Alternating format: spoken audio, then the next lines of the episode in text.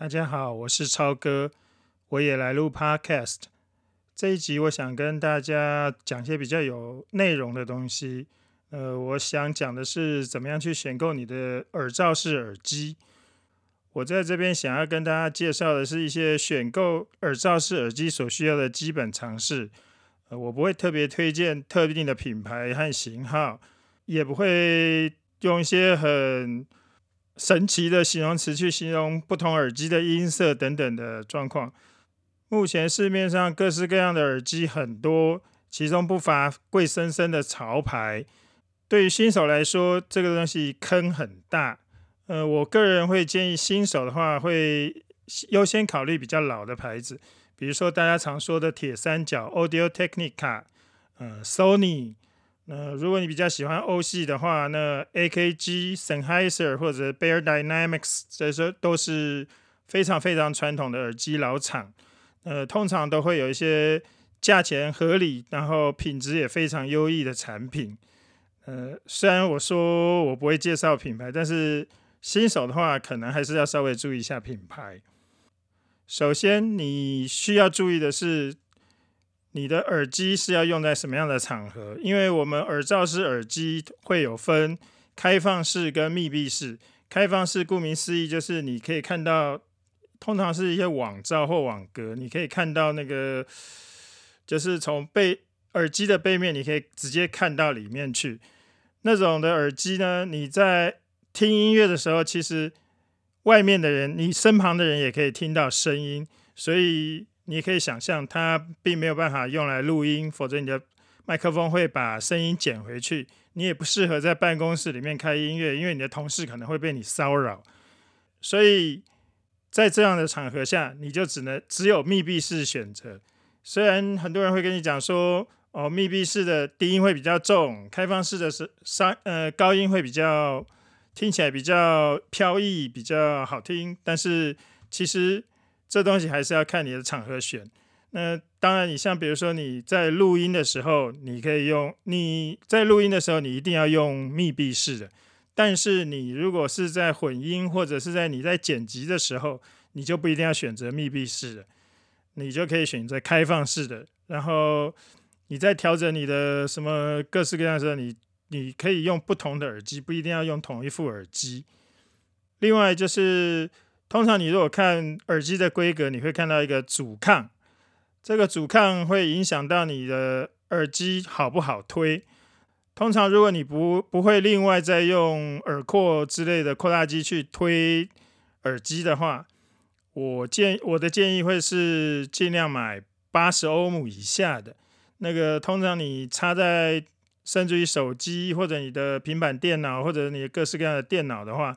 通常都可以推出还不错的声音，你也不用担心会有音量过小或者什么各式各样的问题。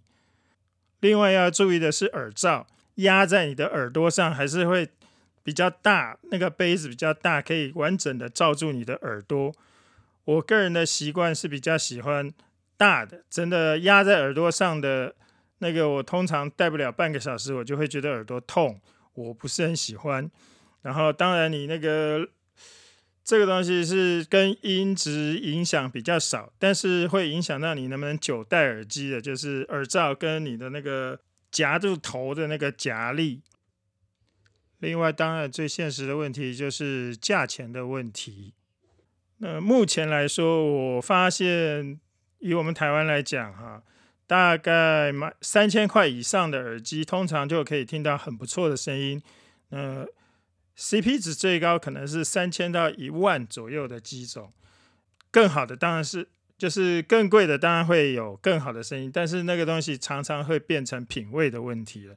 诶，就是某一些机器的它的中音、中高音特别好，那有一些就是你如果喜欢听重重金属什么东西的话，某一些耳机的重重低音、懂之懂之的效果会比较好，会有很大差，就是在超过一万块钱以上的耳机的话。这个差异会非常，就是你比较能听出这种东西的差异，但是那个 CP 值也大，呃，就是快速的降低，应该是这么说吧。如果你今天年终奖金还不错，你觉得你可以花两万、三万、什么四万的话，当然你可以去选择比较高贵，诶，也蛮贵的耳机。另外，耳机所使用的驱动器不同，会造成音色很大的不同。那现在一般我们常见的耳机，通通都是所谓的动圈式比较多，至至少占百分之八十以上。那另外有一些是所谓的平面振膜，呃，平面振膜也有很多种不同的工作原理。我个人有一对 Stax 静电耳机，它的工作原理就是用很薄很薄的云母薄膜夹在电极中间，那那个电极会产生三四百伏以上的静电来驱动振膜前后推动走。你可以想象那个振膜在极轻的状态下，它可以动作是非常的快，所以它的那些高音啊。可以听到非常非常细致、非常非常华丽细致的高音，所以你最近如果运气不错，有一笔小钱可以花的话，我建议你可以去试听看看。呃，静电式耳机不一定是 Stax，但是 Stax 似乎是目前机种最多的厂牌。这集要讲的差不多就是这些了。我没有涵盖蓝牙耳机跟一些现在很流行的降噪耳机。因为我个人还没有机会去尝试这些东西，呃，如果有厂商愿意借给我东西，或者有朋友愿意借给我试试听来玩玩看的话，我也倒是很乐意来帮大家做个介绍。呃，今天就到此为止，谢谢大家收听。